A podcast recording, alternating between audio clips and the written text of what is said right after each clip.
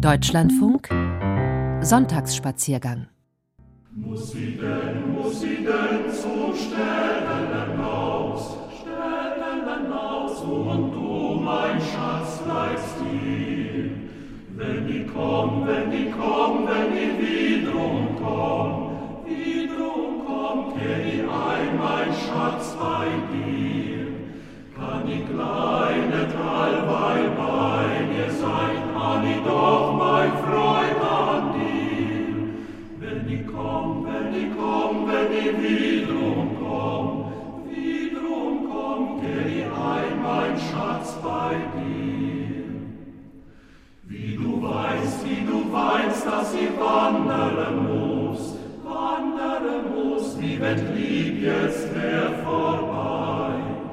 Sind da draus, sind da draus der Mädele viel, lieber Schatz, sie bleibt dir treu. Denk du nicht, wenn ihne andere sehen, oh sei mein Lieb vorbei. Sind da draus, sind da draus der Mädele viel, Mädele viel, lieber Schatz, sie bleibt dir treu. Übers Jahr, übers Jahr, wenn der Träubele schneit, Schneit, stell die hier nie wiederum ein. Bin i dann, bin i dann dein Schätzele noch, Schätzele noch, so soll die Hochzeit sein. Übers Jahr, da ist mein Zeit vorbei, da gehör ich mein und dein. Bin i dann, bin i dann dein Schätzele noch, Schätzele noch, so soll die Hochzeit sein. Übers Jahr, da ist mein Zeit vorbei, da gehör ich mein und dein. Bin i dann, bin i dann dein Schätzele noch, Schätzele noch, so soll die Hochzeit sein. Nun, heute sind wir teilweise in der Stadt, aber teilweise geht es auch hinaus aus der Stadt auf das Land. Andrea Stopp begrüßt Sie sehr herzlich zu unseren heutigen Reisenotizen aus äh, Deutschland und der Welt. Es gibt ja Menschen, die wissen ganz genau, in welchem Jahr welcher Spieler ein Tor geschossen hat, welche Mannschaft in welchem Turnier auf welchem Platz in der Tabelle stand und natürlich wann und wo Olympische Spiele stattfanden und was das Besondere dabei war. Aber jeder, denke ich, weiß, äh, dass es in München im Jahr 1972 äh, die Olympischen Sommerspiele gegeben hat. Unvergessen für viele, nicht nur aufgrund auch äh, der sehr, sehr traurigen Begleitumstände damals. Wir werden auch davon hören, wenn wir gleich den Olympiapark besuchen, den, so will ich es mal nennen, den Sportspielplatz für Münchner, denn das ist er immer noch und immer noch geblieben. Das kommt jetzt gleich im ersten Teil unserer Reisenotizen und dann nach nach zehn Minuten nach zwölf werden wir den Birnbaum in Ribbeck, Sie wissen, der vom Herrn von Ribbeck äh, zu Ribbeck im Hafenland, den werden wir versuchen zu finden. Wir möchten das Limesknie besuchen bei Lorch in äh, Schwaben. Da geht's dann über die Römer im Ländle. Hirtenlieder auf äh, Sardinien, eine ganz Sardinien, eine ganz besondere Gesangskunst lernen wir kennen. Und dann gibt's noch einen bedenklichen und bedenkenswerten Brief aus Moskau in unserer kleinen Reihe, was mich bewegt. Wir bahnen uns den Weg nach München, die Fraunhofer Seitenmusik mit dem Schongauer Marsch. Diese Seitenmusik, das ist ein legendäres Trio aus München. Der Name stammt vom Wirtshaus Fraunhofer am Gärtnerplatz. Seit alters her ein Szene-Lokal für bayerische Musik.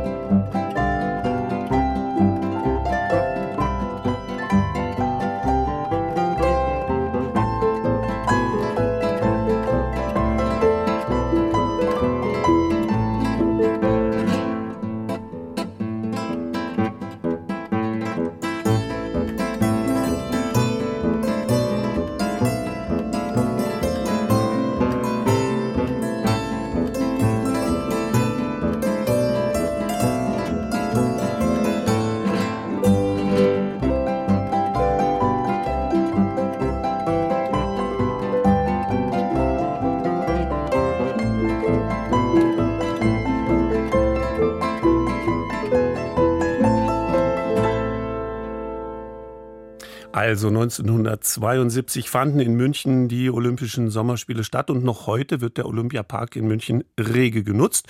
Für Konzerte, für Festivals und natürlich für den Sport. Im Mittelpunkt des Parks und des Sports steht die Olympiaschwimmhalle, denn die ist oft öffentlich zugänglich und jeder kann hier schwimmen. Das macht auch meine Kollegin Petra Martin, die lebt in München und nimmt uns jetzt mit in den Olympiapark, in seine Sportstätten und ins Olympische Dorf.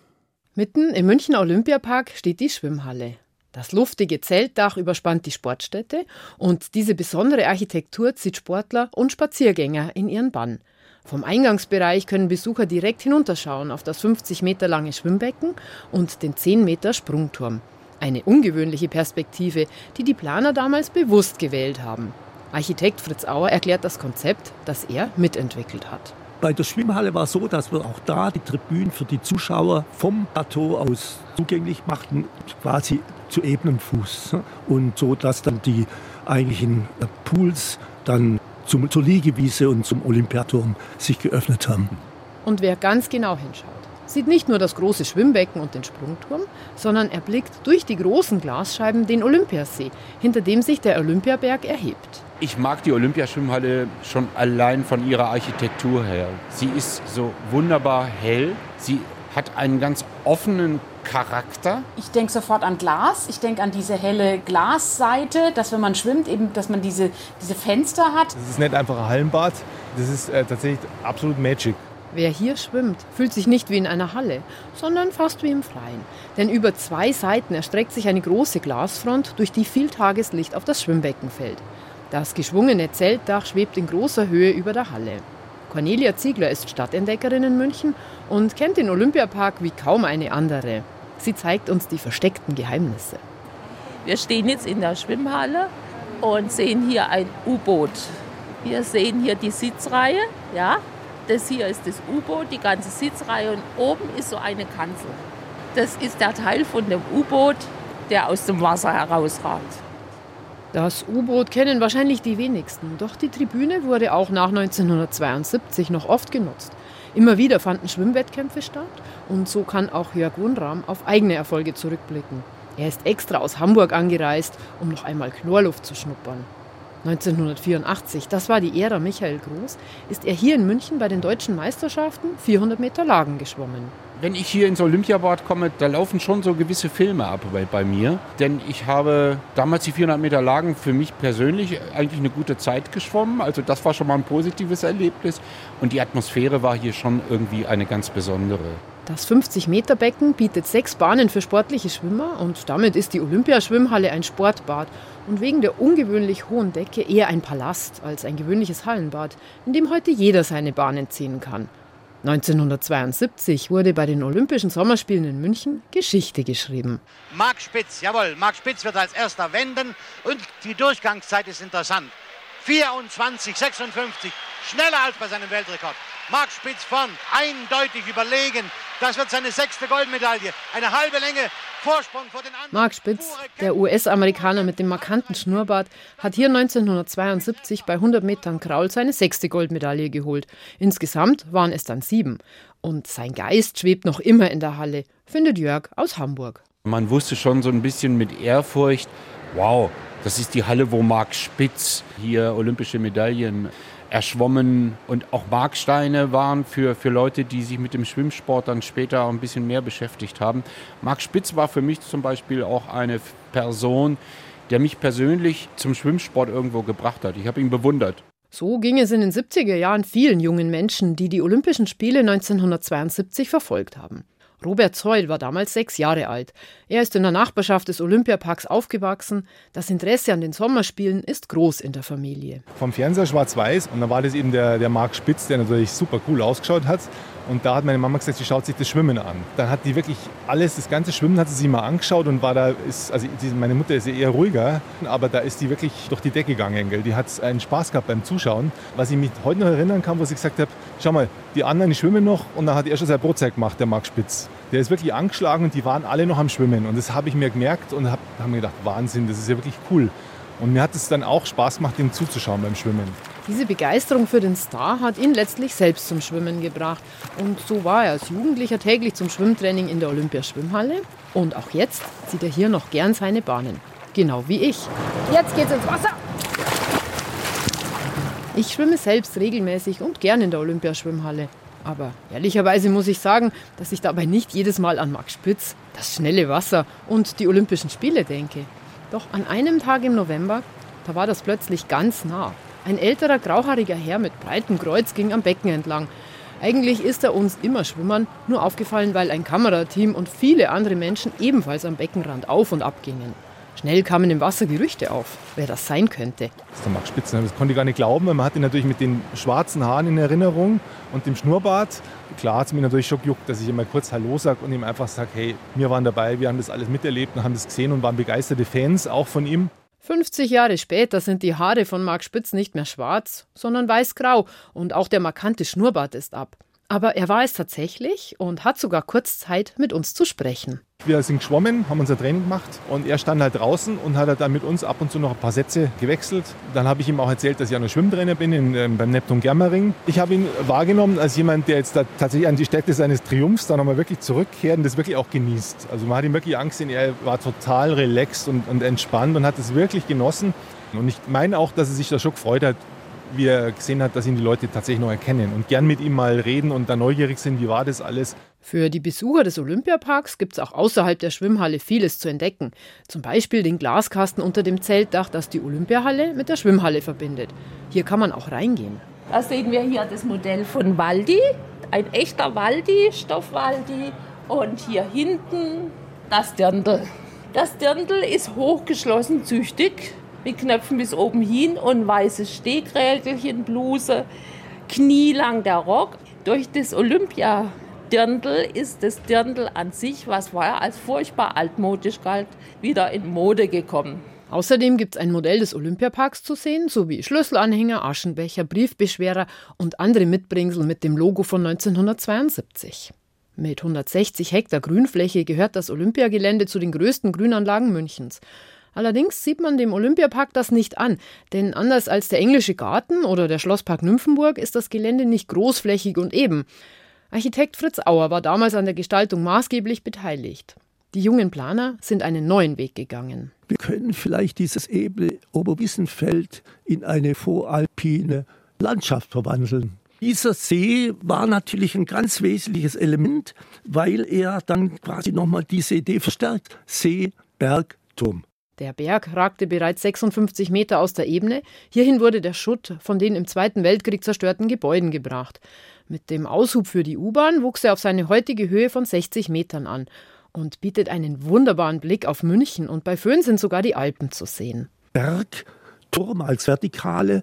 Wie wäre es denn, wenn wir die drei Sportstätten alle südlich vom Brauchle, vom späteren Brauchring ansiedeln würden? Haben dann quasi ein zentrales Plateau uns vorgestellt, an dem sich diese drei Sportstätten, diese Mulden sozusagen anlagern, sodass die Besucher quasi ebenerdig ohne diese Monumentalität von solchen Stadien, das wollten wir vermeiden. Stadtentdeckerin Cornelia Ziegler geht suchen zwischen den beiden Hallen hin und her, den Blick immer aufs Dach gerichtet. Dann hat sie den idealen Standort ausgemacht und zeigt nach oben. Wir sind jetzt auf der Rückseite der Schwimmhalle und was wir da sehen, ist ein Rochen. Das kann man ganz klar erkennen, die Form. Hinter uns auf der anderen Seite sehen wir einen Oktopus, oben die zwei Augen auf dem Dach und acht Streben, symbolisch für die acht Füße eines Oktopus. Wir gehen weiter in Richtung Olympiastadion. Hier sind heute sowohl sportliche als auch musikalische Größen zu Gast. Es ist eine ganz besondere Stimmung, wenn die Abendsonne in das Halbrund leuchtet, der Himmel sich orange-rot verfärbt und zum Beispiel Paul McCartney, die Rolling Stones oder Robbie Williams die Bühne rocken. 1972 maßen sich hier unter anderem die Speerwerfer. Favorit war der Lette Janis Lucis, der für die Sowjetunion angetreten ist. Klaus Wolfermann aus Bayern hatte sich bei den Heimspielen auch eine Chance ausgerechnet. 50 Jahre später kann er sich noch immer an seinen Wurf erinnern. Und der fünfte Versuch, da werde ich alles dran setzen. Anlauf verlängern, kräftiger zum Abwurf zu kommen, ja, einfach Risiko gegangen. Aber man merkt bereits beim Abwurf hier, wie sich die Energie aufbaut im Körper, dann beim Schlag des Armes in den Speer und wie der Speer dann auch in der Luft liegt hier.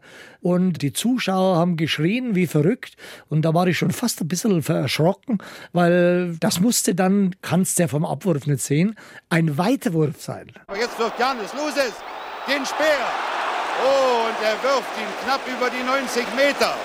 Noch immer führt ja Klaus Wolfermann mit 90,48. Hier reißen die Höhepunkte nicht mehr ab. Und das war der sechste und letzte Versuch von Janis Lusis. Zwei Zentimeter zu kurz.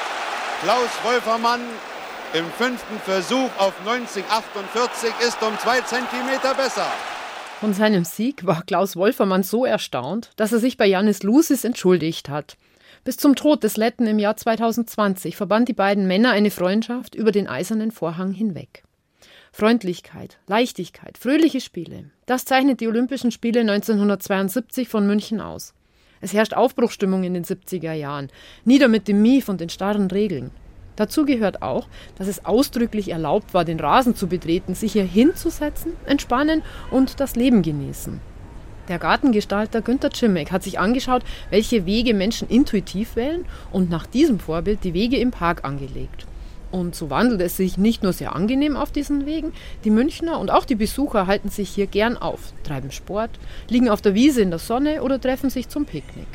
Weil der Park seit 50 Jahren rege genutzt wird, ist er, anders als andere Olympiastätten, sehr nachhaltig. Wir stehen jetzt am Ausgang der U-Bahn-Station Olympiazentrum.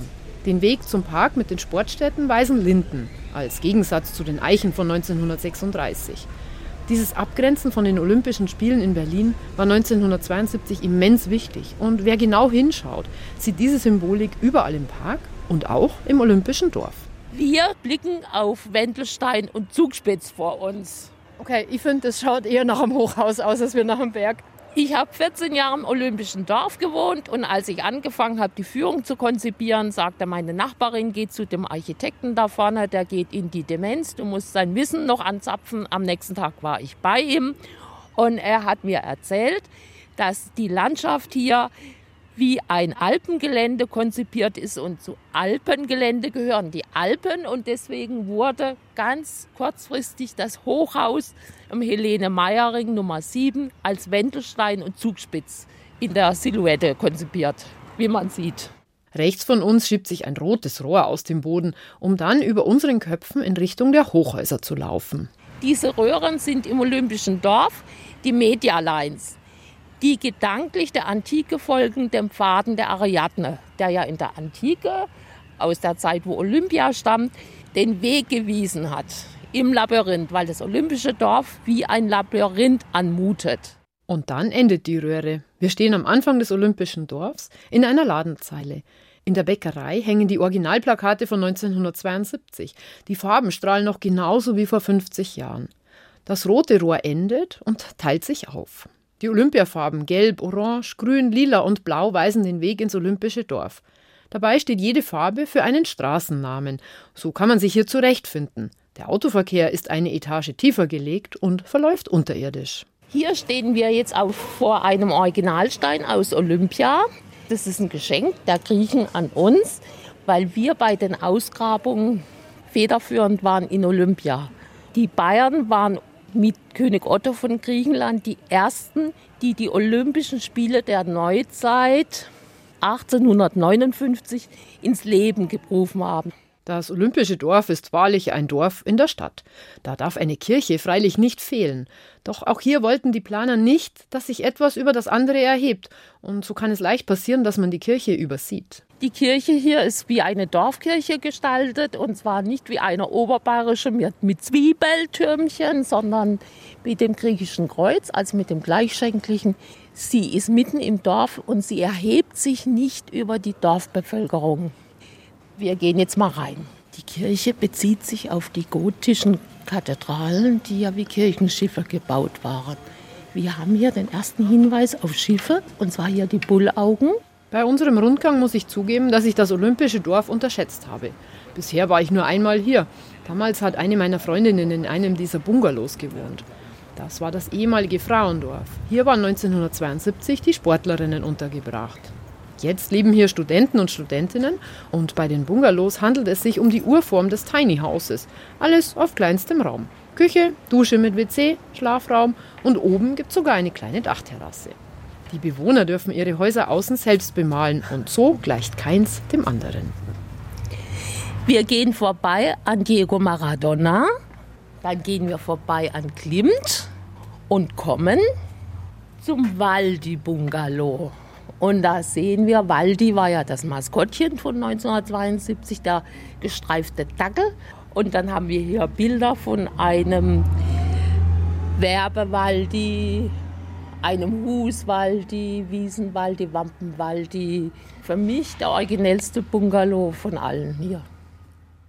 Und das darf man nicht verschweigen. Im Olympischen Dorf hat sich am 5. September die Tragödie abgespielt, die die Olympischen Spiele verändert hat.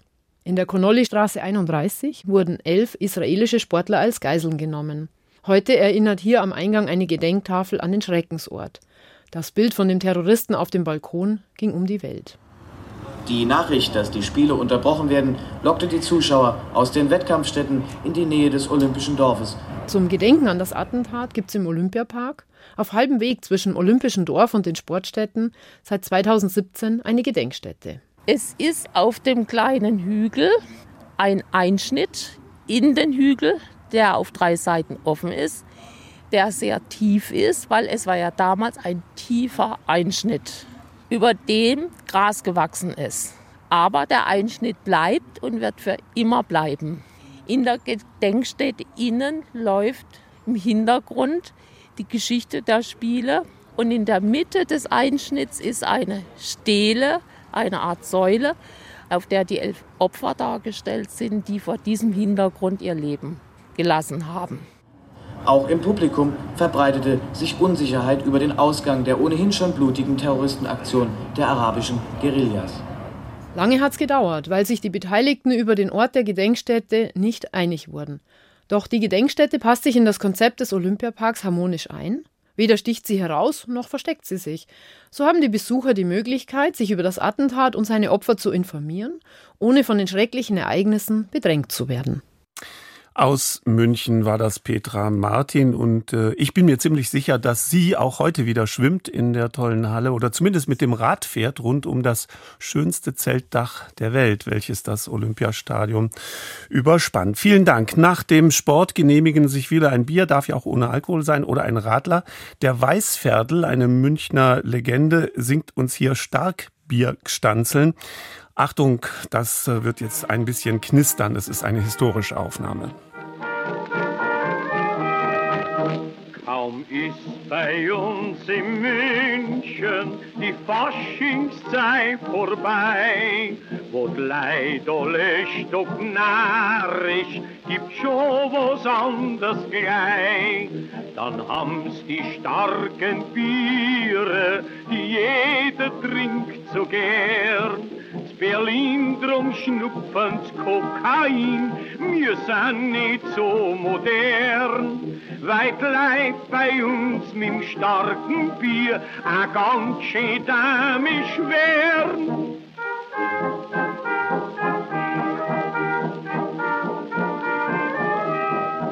St. Franziskus Adventinus, Patent Animator. Dazu St. Augustinus und Sanctus Salvator, St. Benno und lieb Frauenbier, wir's heißen alle zusammen. Die ganze heiligen Litanei steht auf dem Bierprogramm. Das zeigt, dass wir außer viel Durst Religion haben.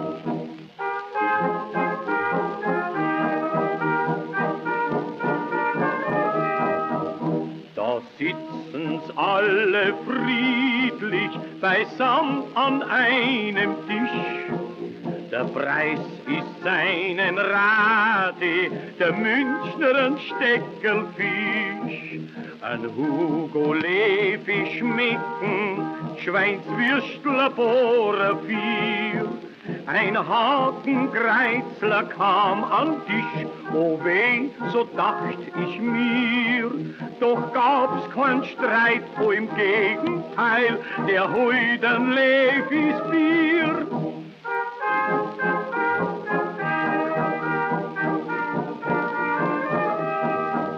Auch unseren holden Frauen schmeckt dieser Göttertrank.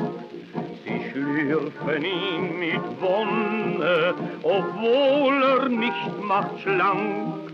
Da glänzen ihre Äuglein, da darfst du manches wagen. Eine Münchnerin klagt neilig laut, ich kann heut nix vertrauen. Kam da sie zweimal strungen hoch, kann ich zu keinem mehr nah heut sagen.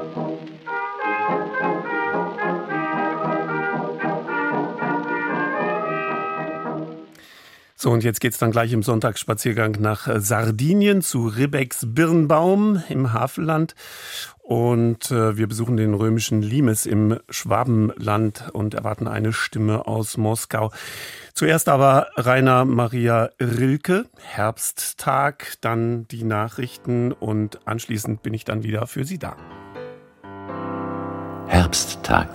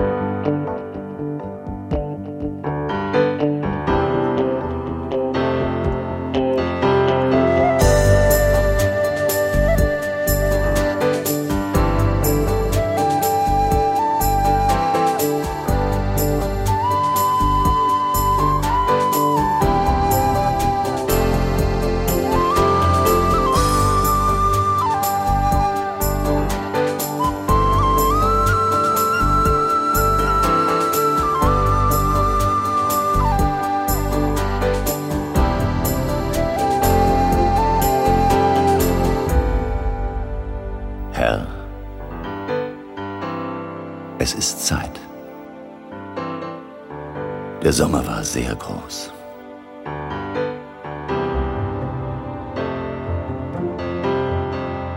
Leg deinen Schatten auf die Sonnenuhren und auf den Fluren lass die Winde los.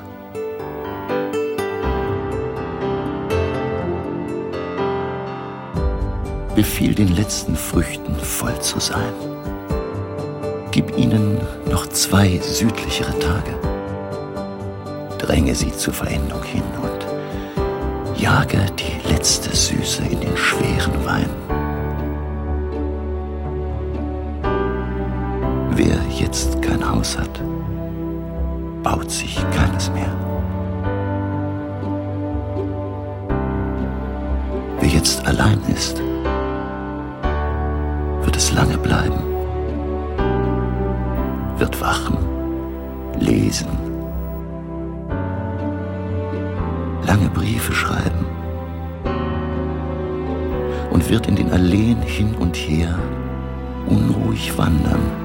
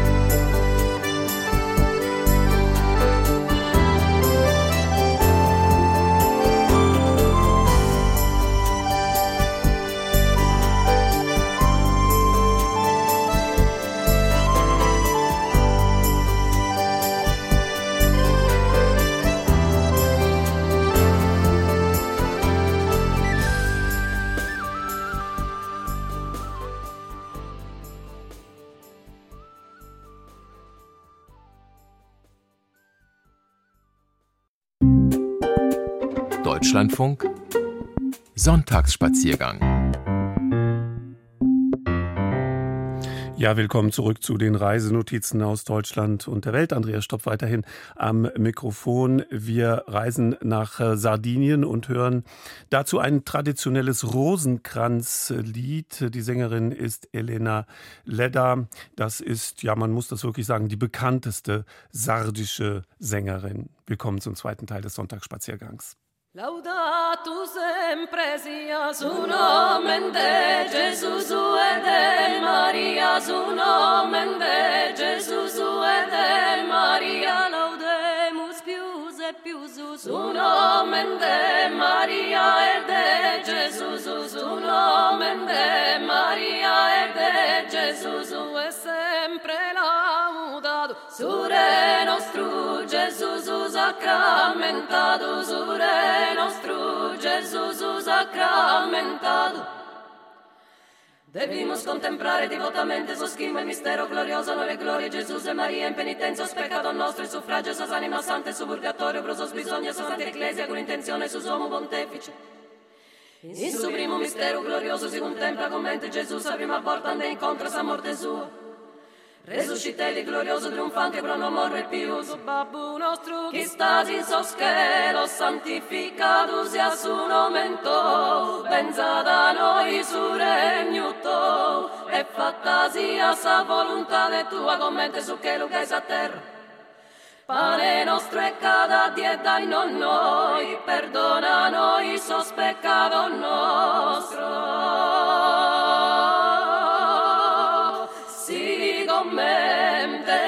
noi sateros Perdonamos son nemigo nostro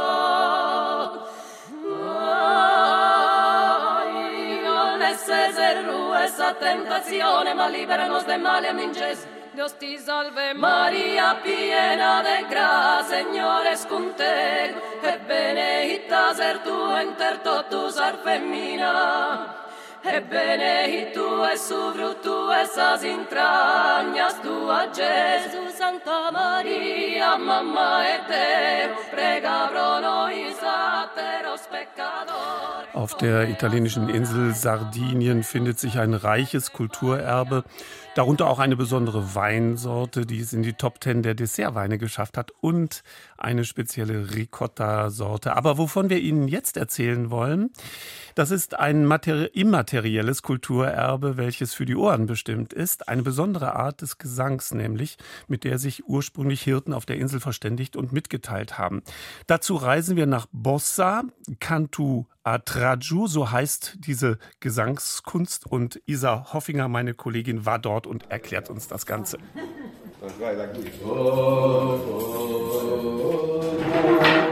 Die Sonne steht schon etwas tiefer an diesem heißen Sommerabend. Der Himmel über Bosa wirkt, als hätte jemand ein Leintuch in Tinte getaucht und über den Dächern der schmalen Häuser zum Trocknen aufgespannt. Blickt man aus den engen Gassen nach oben, sieht man nur streifenförmige Ausschnitte in sattem Blau. In einer der Straßen von Borsa, die mit einem Gemisch aus Sand und grauglänzenden Kieseln gepflastert sind, steht ein Dutzend Männer.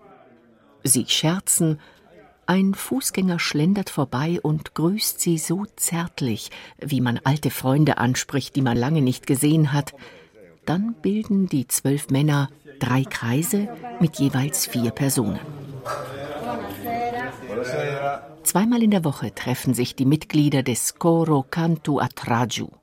Der Name steht auf einer Terrakottatafel neben der Tür ihres Clubhauses. In dem etwa 13 Quadratmeter großen Raum im Erdgeschoss hängen Fotos von Auftritten des Chors an den orangefarbenen Wänden. Im hinteren Teil ist eine Art Bar. An den Seiten reihen sich einfache Holzstühle aneinander wie Perlen an einer Kette. Seit 1972 probt der Männerchor hier einen für Bosa typischen Gesang. Was es mit dem Canto a Traggio auf sich hat, erklärt Francesca, die Touristen durch Bosa begleitet. Unser Canto ist nur einer von vielen Hirtengesängen, die es auf Sardinien gibt. Sie heißen Canto a Tenore. Im sardischen Dialekt manchmal auch Concordu, Contrattu oder Canto a Proa, je nachdem, wo sie gesungen werden. Canto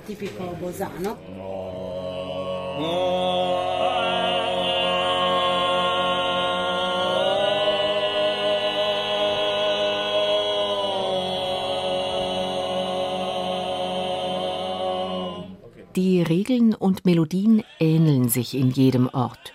Jede Gruppe von Sängern besteht aus vier unterschiedlichen Stimmlagen: dem Basso, dem Kontra, dem Mesu Oce und dem Vorsänger Oce.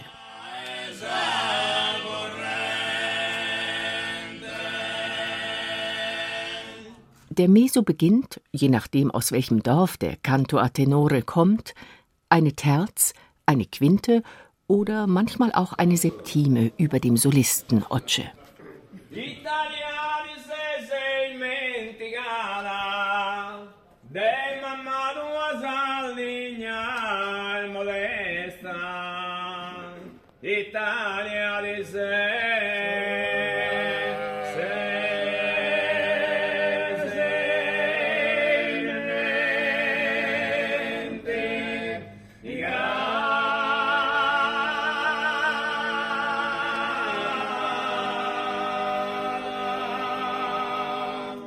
Italien, warum hast du Sardinien vergessen? Wir waren deine Mutter, singt der Choro, und das Zuhören schmerzt sehr. Das Protestlied richtet sich gegen den sardischen König Viktor Emanuel II., der am 17. März 1861 nach dem Ende der Unabhängigkeitskriege in Turin König von Italien wurde, erklärt Francesca.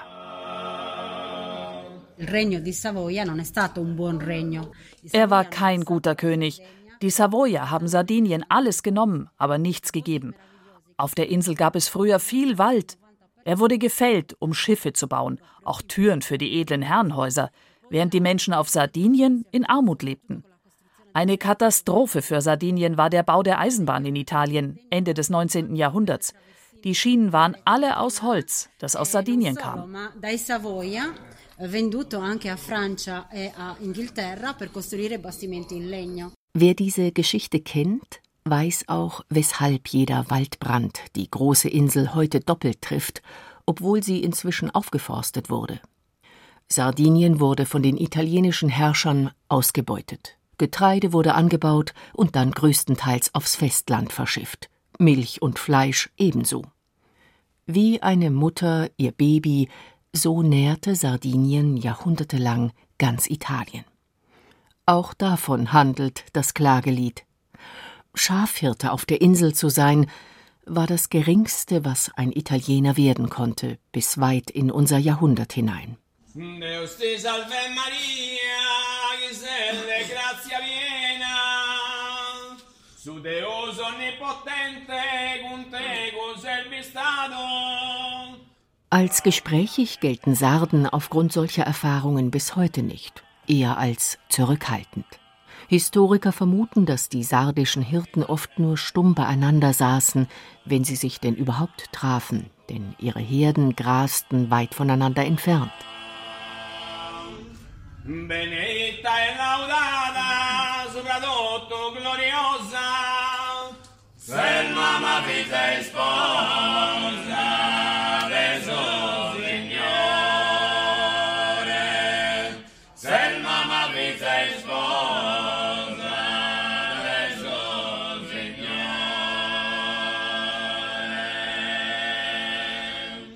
Warum sie diesen Gesang entwickelten, der zum immateriellen UNESCO-Weltkulturerbe zählt, weiß niemand genau.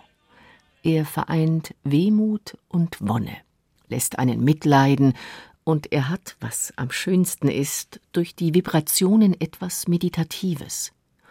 Der Einfluss von Gesängen gregorianischer Mönche soll spürbar sein. Manche Forscher hören auch den Wind heraus oder andere Geräusche aus der Natur.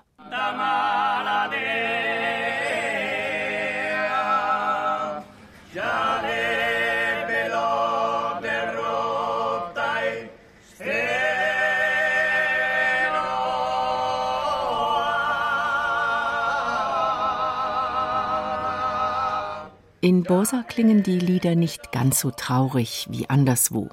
Die Gegend war immer verhältnismäßig reich. In Bosa gibt es einen Fluss. Der 55 Kilometer lange Temo ist der einzige schiffbare Fluss auf Sardinien. Vermutlich gründeten darum bereits die Phönizier eine Siedlung hier. Das Wasser war wichtig für die Landwirtschaft. Üppiges Grün prägt die Ufer des Temo auch heute. Die höheren Lagen rund um Borsa sind vulkanischen Ursprungs und darum ebenfalls sehr fruchtbar.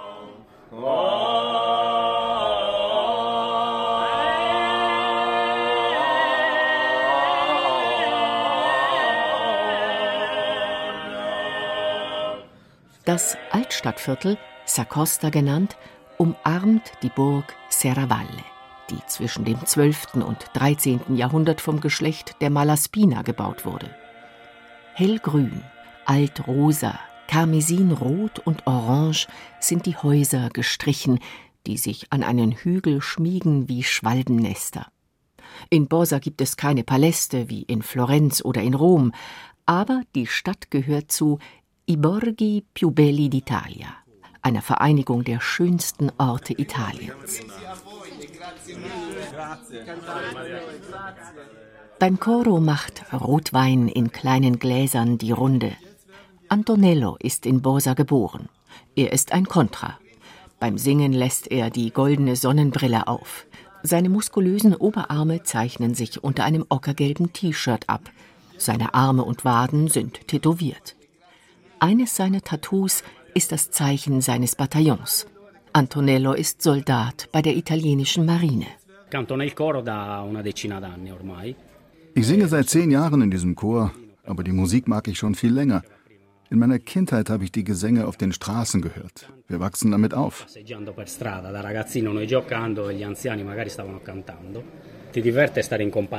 Es ist erstens schön, mit anderen zusammen zu sein. Die Gemeinschaft gefällt mir. Und natürlich ist es auch unsere Tradition, die ich über alles liebe. Diesen einzigartigen kulturellen Schatz möchte ich weitergeben. Nach dem Singen, wenn der Himmel sich langsam dunkelblau färbt, fachsimpeln Antonello und seine Freunde oft über Musik. Blues, Pink Floyd, Musik aus den 60er Jahren.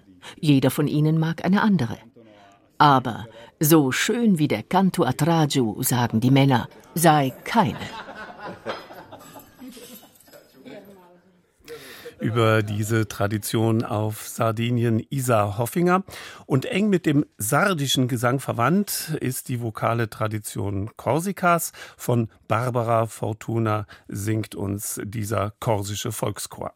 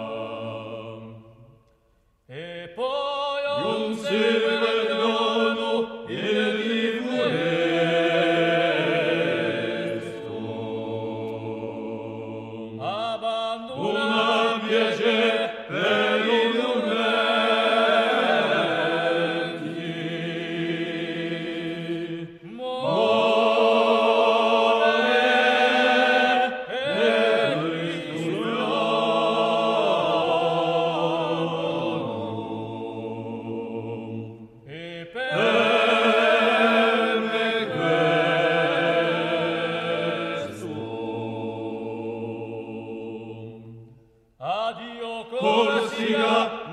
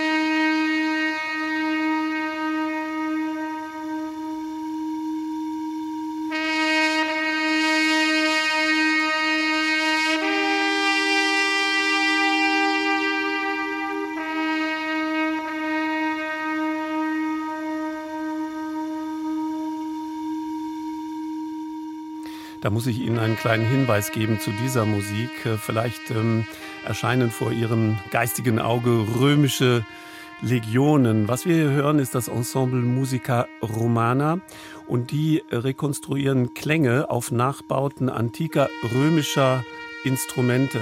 Und so stimmen wir uns ein wenig ein auf unseren Spaziergang, äh, der uns jetzt bevorsteht, an das Limesknie. Sie wissen ja, der Limes zwischen Rhein und Donau ist Teil eines grenzüberschreitenden UNESCO-Weltkulturerbes. Und in Schwaben bei Lorch ist das Limesknie. An dieser Ecke traf der obergermanische Wall auf den römischen Limes und von einem Wachturm sicherten die Römer die Verkehrsroute nach Aalen. Heute ist der Limes-Wanderweg entlang der einstigen Grenzen des Römischen Reiches einer der bedeutendsten Kulturwanderwege Europas. Und mit 550 Kilometern Länge ist der Limes in Deutschland das längste Bodendenkmal der Welt. Kommt gleich nach der chinesischen Mauer. Mein Kollege Joachim Dresdner besuchte eines der wichtigsten Limes-Kastelle in Süddeutschland und den Wachturm am Limesknie. Einst zogen die Römer über die Alpen nach Norden. Dort blieben sie über 100 Jahre. Was ist erhalten? Was lässt sich noch anschauen? Die Remstalautobahn verbindet einen römischen Wachturm mit dem Limes-Museum in Aalen. Dazwischen liegen rund 23 Kilometer. Nördlich an Aalen geht heute der Wanderweg vorbei. Er folgt genau dem Limes. Der hölzerne Talwächter am sogenannten Limes Knie in Lorch steht neben dem ehemaligen Hauskloster der Staufe. Gehen wir einfach mal hoch und schauen uns das mal an. Obwohl man eigentlich, also, hm, wenn man es genau nimmt, darf man den ja nicht als Beispiel nennen, weil die Römer haben nicht Blockbauweise gehabt. Aus dem nahen Möcklingen kommt Katja Baumgärtner. Die junge Gästeführerin und ehrenamtliche Denkmalspflegerin packte kurzerhand alles in ihr Auto, um mir zu zeigen, was ein Römer so brauchte. Schwert, Schild, Messinghelm und anderes. Ihr Mann sei Römer, ihre Tochter bei der Reiterei. Bei Veranstaltungen und als Gästeführer trügen alle drei gern historische Gewänder und Monturen. Ich sage ja immer, 5500 Kilometer rund ums Mittelmeer, die Grenze, 550 Kilometer bei uns. Und ich meine, dass die schönsten 55 Kilometer bei uns im Ostalbkreis sind. Da sieht man am meisten. Von der Provinzgrenze angefangen, dann in Loch, das erste Kastell in obergermanischer Seite, das Kastell in Schwäbisch Gmünd und dann weiter das größte Kastell nördlich der Alpen überhaupt. Das sehe ich später in Aalen. Jetzt sehe ich einen Wachturm im Römerlook mit Umgang unter dem Pyramidendach am Hang einer Obstbaumwiese. Wir stehen ja jetzt hier in so einem schönen Umgang, schauen ins Remstal und müssen vielleicht feststellen, dass es bei uns nicht unbedingt gebaut war, weil der bauliche Aufwand für so eine Galerie, für so einen Umgang war natürlich immens groß. Der hölzerne Turm sei vor über 50 Jahren nicht korrekt errichtet worden, fährt Katja Baumgärtner fort. Allerdings hat man nachweisen können, dass die Blockbauweise so in der Ausführung, wie wir es hier sehen, bei den Römern nicht üblich war. Es sind etwa 10 Meter Höhe. Das Dach ist so ein Pyramidendach, gedeckt entweder mit Schindeln oder eben auch mit Ziegeln, je nachdem.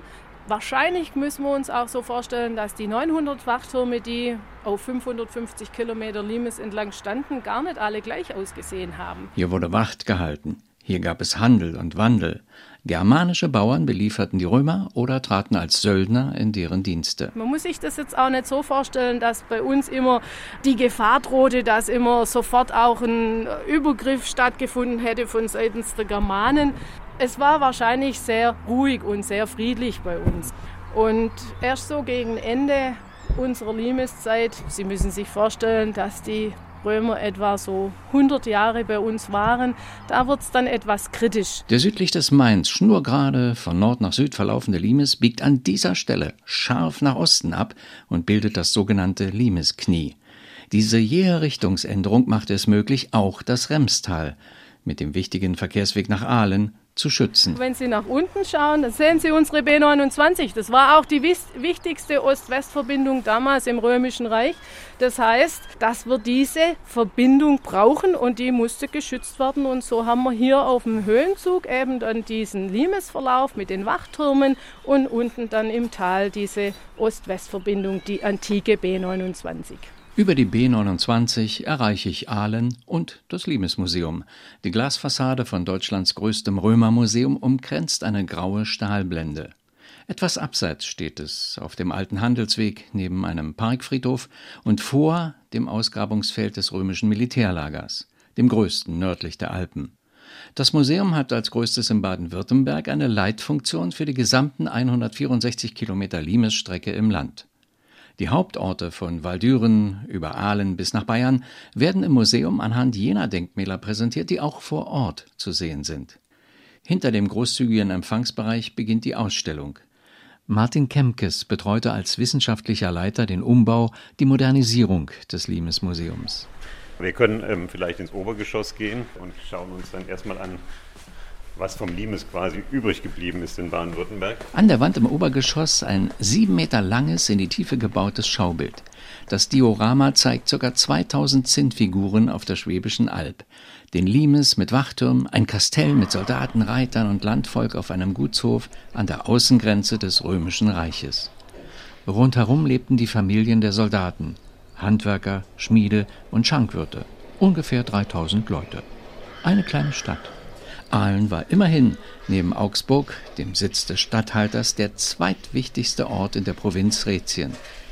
Das kulturelle Niveau glich dem der Provinzen am Mittelmeer. Das Militär zog viele Leute nach, doch zu Cäsars Zeiten war der süddeutsche Raum noch dünn besiedelt. Die Namen auf den Inschriften erzählen, dass es Kelten gab und Zuwanderer aus Gallien oder anderen Regionen und dass wenige wirkliche Römer waren. Also der Besucher lernt hier sieben Charaktere kennen, die wir auch namentlich hier für Aalen nachweisen können. Auf einem Militärdiplom eine Entlassungsurkunde den Präfekten Marcus Ulpius Dignus oder die Claudia Mesurina, eine Frau, die hier über einen Weihestein bekannt ist, oder der Soldat Decoratus, der hier seinen Namen auf einem Krug als Besitzer hinterlassen hat. Und diese Menschen begegnen einem hier. Diese Figuren sind auf großen farbigen Bildtafeln dargestellt. Zum Beispiel die Frau, die Ärztin, die hier römische Keramik einkauft. Und wir haben den Blick in eine Taverne, in eine, ja, in eine Kneipe, wird man sagen, wie wir sie aus Pompeji oder sowas kennen. Eine Szene zeigt einen Händler, der von einem Pferd gebissen wurde und sich die Hand von jener Ärztin verbinden lässt. Also man sieht hier verschiedene Skalp Skalpelle die zu einem Arztbesteck gehörten. Also so diese rein chirurgischen ähm, medizinische Versorgung, die war schon relativ gut. Man kannte natürlich keine Antibiotika und sowas. Dann stehen wir vor einem Weinfass gefunden in Aalen in einem Brunnen. Zur Römerzeit gab es hier noch keinen Weinanbau. Das wissen wir relativ genau aus historischen Quellen, dass die Römer auch schon zum Schutz ihrer eigenen Weinanbaugebiete in Italien und in Südfrankreich äh, den Weinanbau in manchen Provinzen regelrecht verboten haben. Und das gilt für die mittlere Kaiserzeit, auch hier für die germanischen Provinzen. Und wir sehen hier sehr, sehr schön einen Brennstempel, der dort eingetragen worden ist mit einem Namen. Und dieser Name weist eindeutig nach Italien. Mir fällt eine kunstvoll gearbeitete Gewandspange auf. Sie liegt neben Arm- und Halsketten, einem halbmondförmigen Anhänger und Schlüsselringen dann ein Schwert. Man kann hier in Kupferblech eine Victoria sehen, eine stilisierte Siegesgöttin, die in dieses Schwert eingelassen ist, sodass der Nutzer, der Soldat, wenn er das Schwert in der Hand hatte, immer den Sieg quasi schon vor Augen hatte, indem er diese Victoria angeschaut hat. Martin Kempkes zeigt mir einen Helm aus Bronze. Diesen Helm, den wir hier sehen, ist der einzige Helm, den wir in Baden-Württemberg noch haben. Weil die Römer haben anders als die Germanen diese Objekte nicht dann in die Gräber gegeben als Beigaben, sondern das wurde alles recycelt und, und weiterverwendet. Nun schauen wir durch das rückwärtige Fenster auf das Freigelände. Das ist ja das ganz Besondere am Limes-Museum, dass das Museum auf dem Gelände des römischen Reiterkastells steht, also was zwischen um 160 gegründet worden ist und dann bis in die Jahre um 260 bestanden hat. Das Museum steht direkt auf der Hauptstraße dieses Lagers. Dass Aalen das größte Kastell am Limes war und auch das Stabsgebäude das größte, hier am UNESCO-Welterbe ist, das kann ich mir gut vorstellen. Und äh, eine zentrale Einheit hier dieses Freigeländes ist der Nachbau einer Reiterkaserne im Maßstab 1 zu 1 als begehbares Modell. 84 Meter lang, 25 Meter breit. Dieses Gebäude rechts neben dem Museum erinnert mich an eine Scheune. Jeweils drei Soldaten und ihre Pferde wohnten pro Einheit unter dem Dach. Vorn der Stallbereich, hinten die Soldaten. Und die waren privilegiert, erklärt der Archäologe Martin Kempkes. ihre besondere Bedeutung sieht man auch daran, dass wir hier äh, sogenannte Paradehelme zeigen können. Dünn getriebene Bronze, die wurden auch individuell angepasst, damit die wirklich passen, damit man auch durch die Augenschlitze sehen kann. Und das Besondere ist, dass viele von diesen Typen, wie wir es hier sehen, mit einer gelockten Frisur an das auch in der Antike sehr bekannte Porträt Alexander des Großen erinnern. Kampfeinheiten wie die Legion, die in Bonn stationiert war, wurden zu Kriegszügen in die Türkei oder nach Syrien abkommandiert. Den Limes-Truppen in Aalen passierte das nicht. Also da ging es nicht um große Abwehrkämpfe gegen Germanen, sondern da wird kontrolliert, wer kommt in unser Gebiet rein und wer raus, sowohl der, was den Warenverkehr angeht, als auch natürlich was Waffenlieferungen oder sowas anbetrifft. Also es ist eine, eigentlich eine Kontrolllinie. Den Hang hinauf. Dort blicken wir über einige Grundmauern des einstigen Reiterkastells. An einer Ecke steht das moderne Museumsgebäude, gegenüber unter Laubbäumen der Friedhof. An zwei Seiten sind in den 20er, 30er Jahren Einfamilienhäuser direkt an das Areal herangebaut worden. Ja, wir können mal zu diesem Aussichtspunkt gehen. Also wir stehen jetzt hier oberhalb des Stabsgebäudes im Kastellareal. Das Kastell hatte ja eine Größe von 6 Hektar. Das sind ungefähr 230 auf 220 Meter, wenn man die Seitenlängen sich betrachtet. Man sieht, dass das Kastell an einen Hang gebaut war. Also dort in der Richtung nach Süden ist auch das Kochertal, wo dann die Verbindung Richtung heute Heidenheim und an die Donau geht. Eine günstige Lage. Alle Verkehrswege führten von hier aus nach Norden und Süden. Der Limes ist bis heute ein Symbol für die gemeinsame Kulturgeschichte Europas.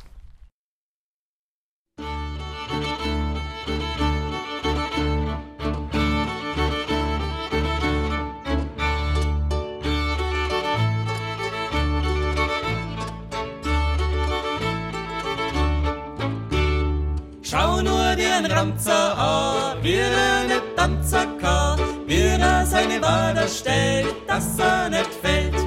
Wie er seine Wader stellt, wie er seine Wader stellt, wie er seine Wader stellt, dass er nicht fällt.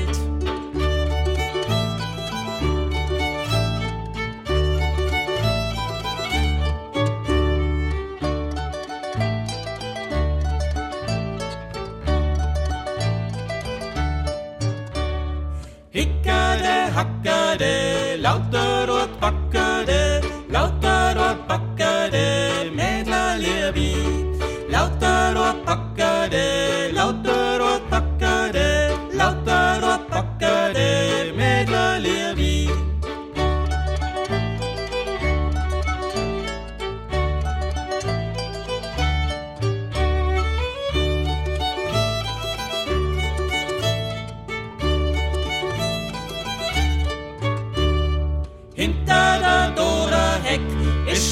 mein Schatz verreckt, wenn nur der Teufel dir Dora Heck hätt.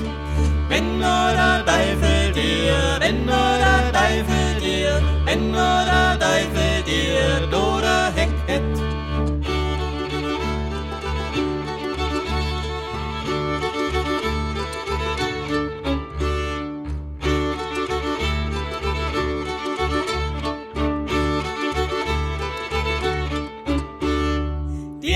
sein Pompadour, den jagen wir gleich davor. Der macht der ganze Tag, bom, bom, bom, bom. Der macht der ganze Tag,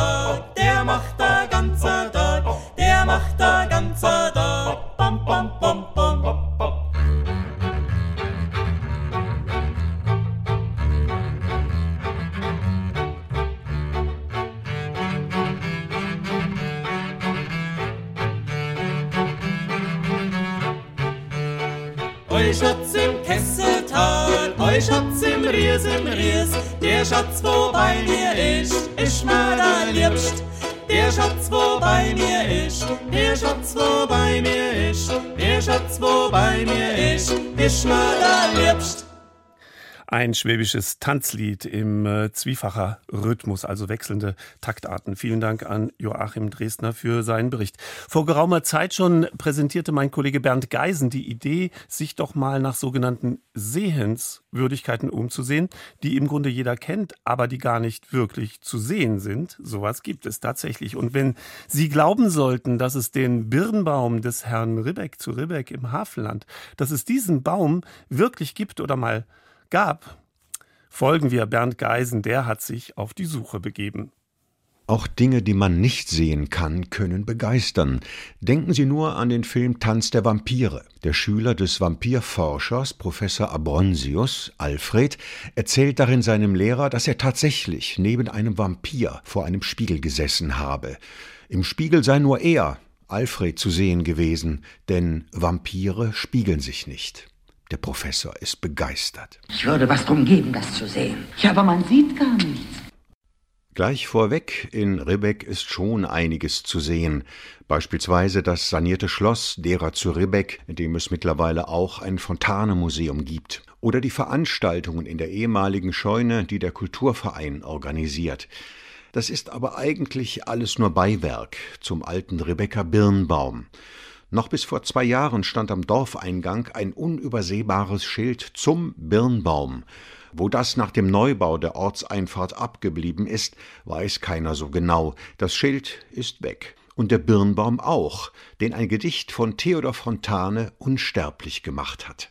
Herr von Ribbeck auf Ribbeck im Havelland ein Birnbaum in seinem Garten stand, und kam die goldene Herbsteszeit und die Birnen leuchteten weit und breit, da stopfte, wenn's Mittag vom Turme scholl, der von Ribbeck sich beide Taschen voll, und kam in Pantinen ein Junge daher, so rief er, Junge, wisst ne Bär? Und kam ein Mädel, so rief er, Lüt dern, kumman Röver, ich heb ne Bären. Der Sterbende hat sich dann seinerzeit, so das Fontane-Gedicht, eine Birne mit ins Grab legen lassen. Seine Gruft lag zwar unter dem Rebecca Kirchlein, aber sie ragte über deren Seitenrand hinaus, in den Pfarrgarten hinein. Daher soll dann, einige Jahre später, der berühmte Birnbaum gewachsen sein, aus dem der alte Rebek immer noch den Jungen und Mädels zugeflüstert und seine Birnen angepriesen hat. Einen Hans Georg von Ribbeck, der für seine Freundlichkeit und Kinderliebe bekannt war, hat es tatsächlich gegeben. Das ist in einem Büchlein der Ribbecks zum Fontane-Gedicht zu lesen. Begraben wurde der 1759 in besagter Gruft. Im Jahr 1911 soll dann der Original-Birnbaum einem Sturm zum Opfer gefallen sein. Er hat im Laufe der Zeit eine ganze Reihe von Nachfolgern gehabt ganz zu Beginn einen Hutzelbirnbaum, wie ihn ein ehemaliger Pfarrer mal genannt hat, der schon in den 1920er Jahren zersägt und scheibenweise verkauft wurde. Der Erlös war für die Sanierung der Dorfkirche gedacht. Der aktuelle Birnbaum wurde im Jahr 2000 gepflanzt und ist die Spende einer Baumschule aus Potsdam. Also, der Birnbaum ist nur ein Doppelgänger. Dennoch sind er und überhaupt Birnen die Knüller in Ribbeck, bestätigt Sonja Herrmann vom Kulturverein Ribbeck. Also natürlich ist unser größter Marketingchef nach wie vor Fontane. Die meisten, vor allem die Bildungsbürger, kommen auf den Spuren der Birne und auf den Spuren des Gedichtes. Und wir haben ja auch wieder einen Birnbaum und natürlich ist auch die ganze kleinteilige touristische Infrastruktur hier im Ort ausgerichtet auf die Birne und auf die Geschichte. So kann man beispielsweise in der alten Schule, die heute Schulmuseum und Café in einem ist, alles Mögliche unter der Rubrik aus der Birne kaufen. Likör, Marmelade, Senf, Essig, heißer Birnenwein, genannt Glühbirne, und nicht zuletzt Birnenbrand. Der kommt allerdings nicht aus Ribbeck, sondern aus dem Elsass. Unter der Rubrik Für die Birne sind Bücher im Angebot. Über Birnen, über Ribbeck und natürlich über Theodor Fontane mit seinem Ribbeck-Gedicht. Birnbaum und Birnen sorgen für reichlich Besucher im Ort. Sonja Herrmann erzählt, dass dieser Birnentourismus oder Gedichtstourismus, je nachdem, wie man ihn nennen möchte, schon in den 80er Jahren hier angefangen hat. Der Nukleus ist eigentlich so eine kleine Bude neben der Kirche, die damals der alte Pastor hier aus dem Ort, der seit den 70er Jahren hier Pastor war, aufgestellt hat und von dort eben dann Leute, die sich, das lag an der Transitstrecke, die sich interessiert haben für den Birnbaum und das Gedicht, die sich da Informationen holen konnten. Das heißt also schon in den 80er Jahren, also vor der Wende, gab es hier zarte Pflänzchen des Tourismus und dann natürlich mit Fall der Mauer und Öffnung der Grenzen sind immer mehr Leute hierher gekommen. Heute sind es vor allem Besucher aus Westdeutschland, aus dem Ostteil der Republik immer weniger. Das liegt nicht daran, ist in einer Rede des ehemaligen brandenburgischen Innenministers Schönbohm nachzulesen, dass man Fontane in der DDR nicht gekannt und geschätzt hätte. Das schon, nicht aber das Bild des herzensguten alten Gutsherrn von Ribbeck. Der Klassenfeind konnte und durfte kein netter älterer Herr mit sympathischem Dialekt und einem großen Herz für Kinder sein, also kam er in der Schule nicht vor. Im sanierten alten Schloss übrigens, das bis in die 90er Jahre als Altenheim genutzt wurde, ist ein Wandrelief aus DDR-Zeiten erhalten, in Erinnerung an Fontane und an den alten Ribbeck. Anstelle des üblichen, liebenswürdigen, weißhaarigen Großvatertyps ist hier auf der linken Seite ein feister Gutsherr zu sehen, der sich selbst eine Birne zu Gemüte führt, während dünne Kinder vor ihm knien und die Hände aufhalten. Was sie erhalten haben, geben sie auf der rechten Seite selbstlos an Bedürftige weiter. Warum machen sich nun gerade die vielen westdeutschen Besucher auf den weiten Weg nach Ribbeck, obwohl der Birnbaum fast neu ist und der Birnenschnaps aus dem Elsass stammt? Darauf hat sich Sonja Hermann ihren eigenen Reim gemacht. Ich hatte mal ein denkwürdiges Erlebnis hier. Und zwar war ich auch im Schloss aktiv. Ich habe da mitgeholfen, das als touristisches Zentrum zu eröffnen. Und da kam eine Delegation aus Amerika. Und ich habe ihnen dann auf Englisch das Gedicht, das gibt es, es ist vertont in verschiedenen Sprachen, unter anderem natürlich auch in Englisch. Und ich habe ihnen das dann also auch vorgelesen und versucht zu erklären, wo das herkommt. Es war ganz klar ablesbar, das verstehen sie nicht. Sie können sich nicht vorstellen, wieso eben dieses Gedicht irgendwie so viel Wirkung hat doch für den Ort ja? und so viel Bedeutung.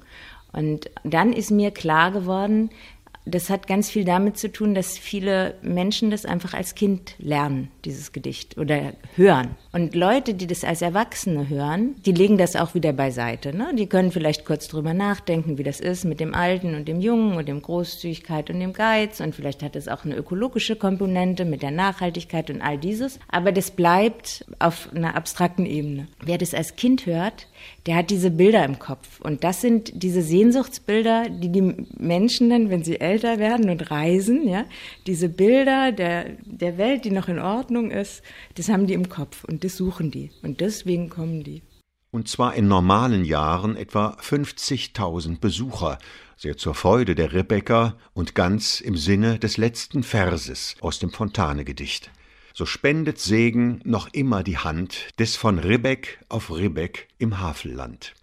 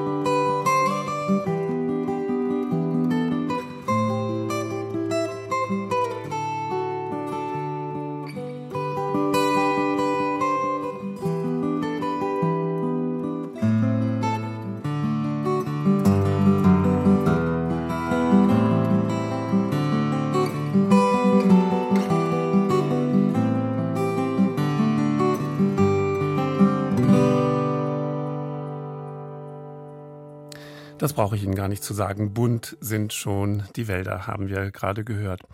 Jetzt äh, wechseln wir zu Bulat Okudjava. Äh, der war legendärer russischer Liedermacher. Von 1924 bis 1997 hat er gelebt. Er ähm, galt als Georges Brassens der Sowjetunion. Und wir hören seinen Titel Der Papiersoldat. Im Text heißt es, es lebte auf dieser Welt einmal ein Soldat Umgestalten wollte er die Welt, damit jeder glücklich wäre. Er selbst aber hing an einem kleinen Faden. Er war doch ein Papiersoldat. Один солдат на свете жил Красивый и отважный, но он игрушкой детской был, Ведь был солдат бумажный. Он переделать мир хотел, что был счастливым каждый, А сам на ниточке висел, ведь был солдат бумажный. Он был бы рад в огонь и в дым за вас погибнуть дважды, Но потешались вы над ним, ведь был солдат бумажный. Не доверяли вы ему своих секретов важных, А почему?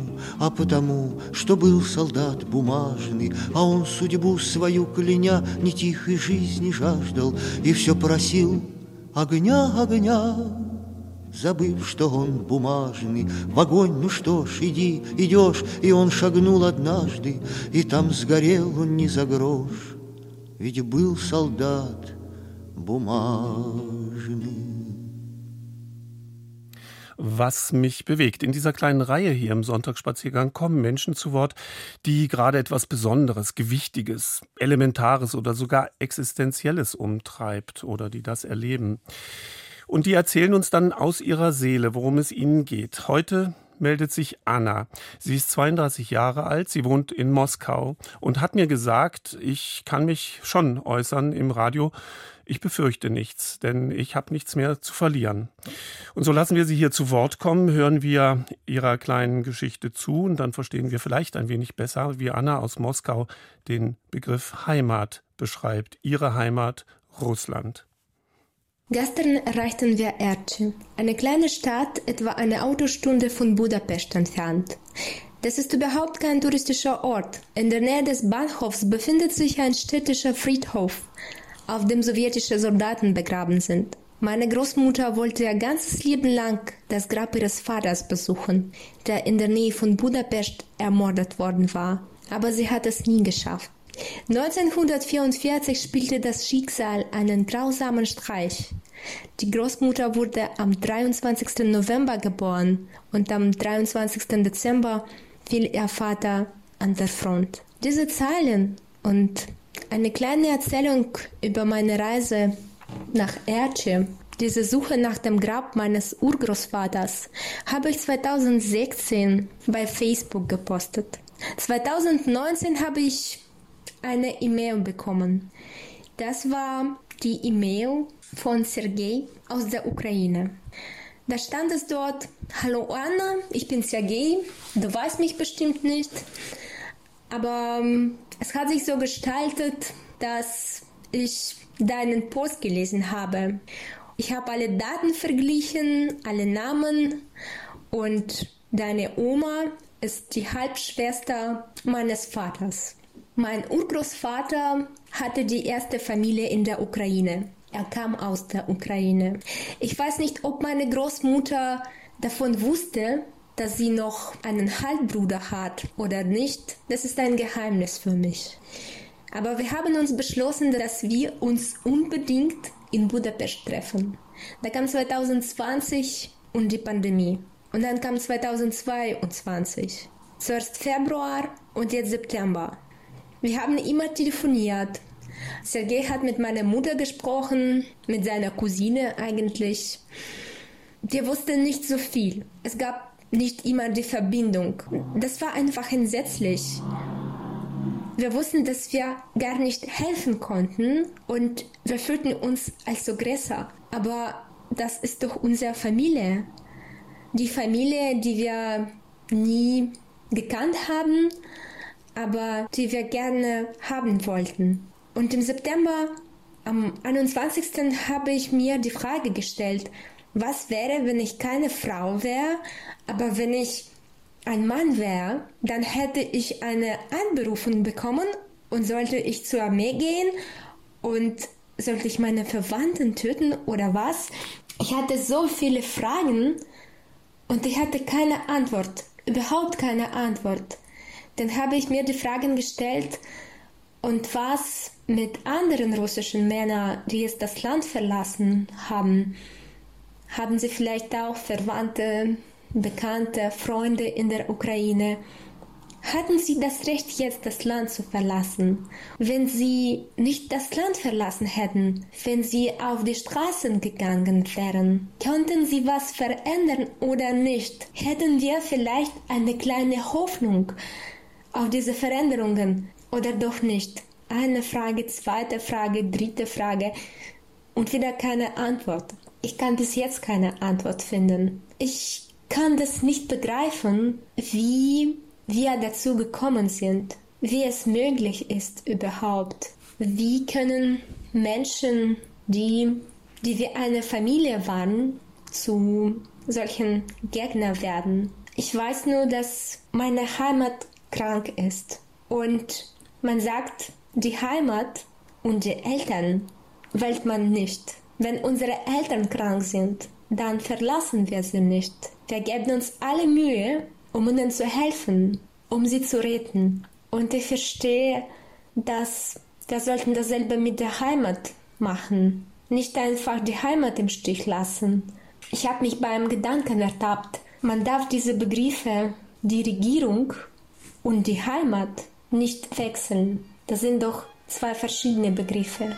Und die Regierung steht für die Heimat nicht und umgekehrt ist auch nicht.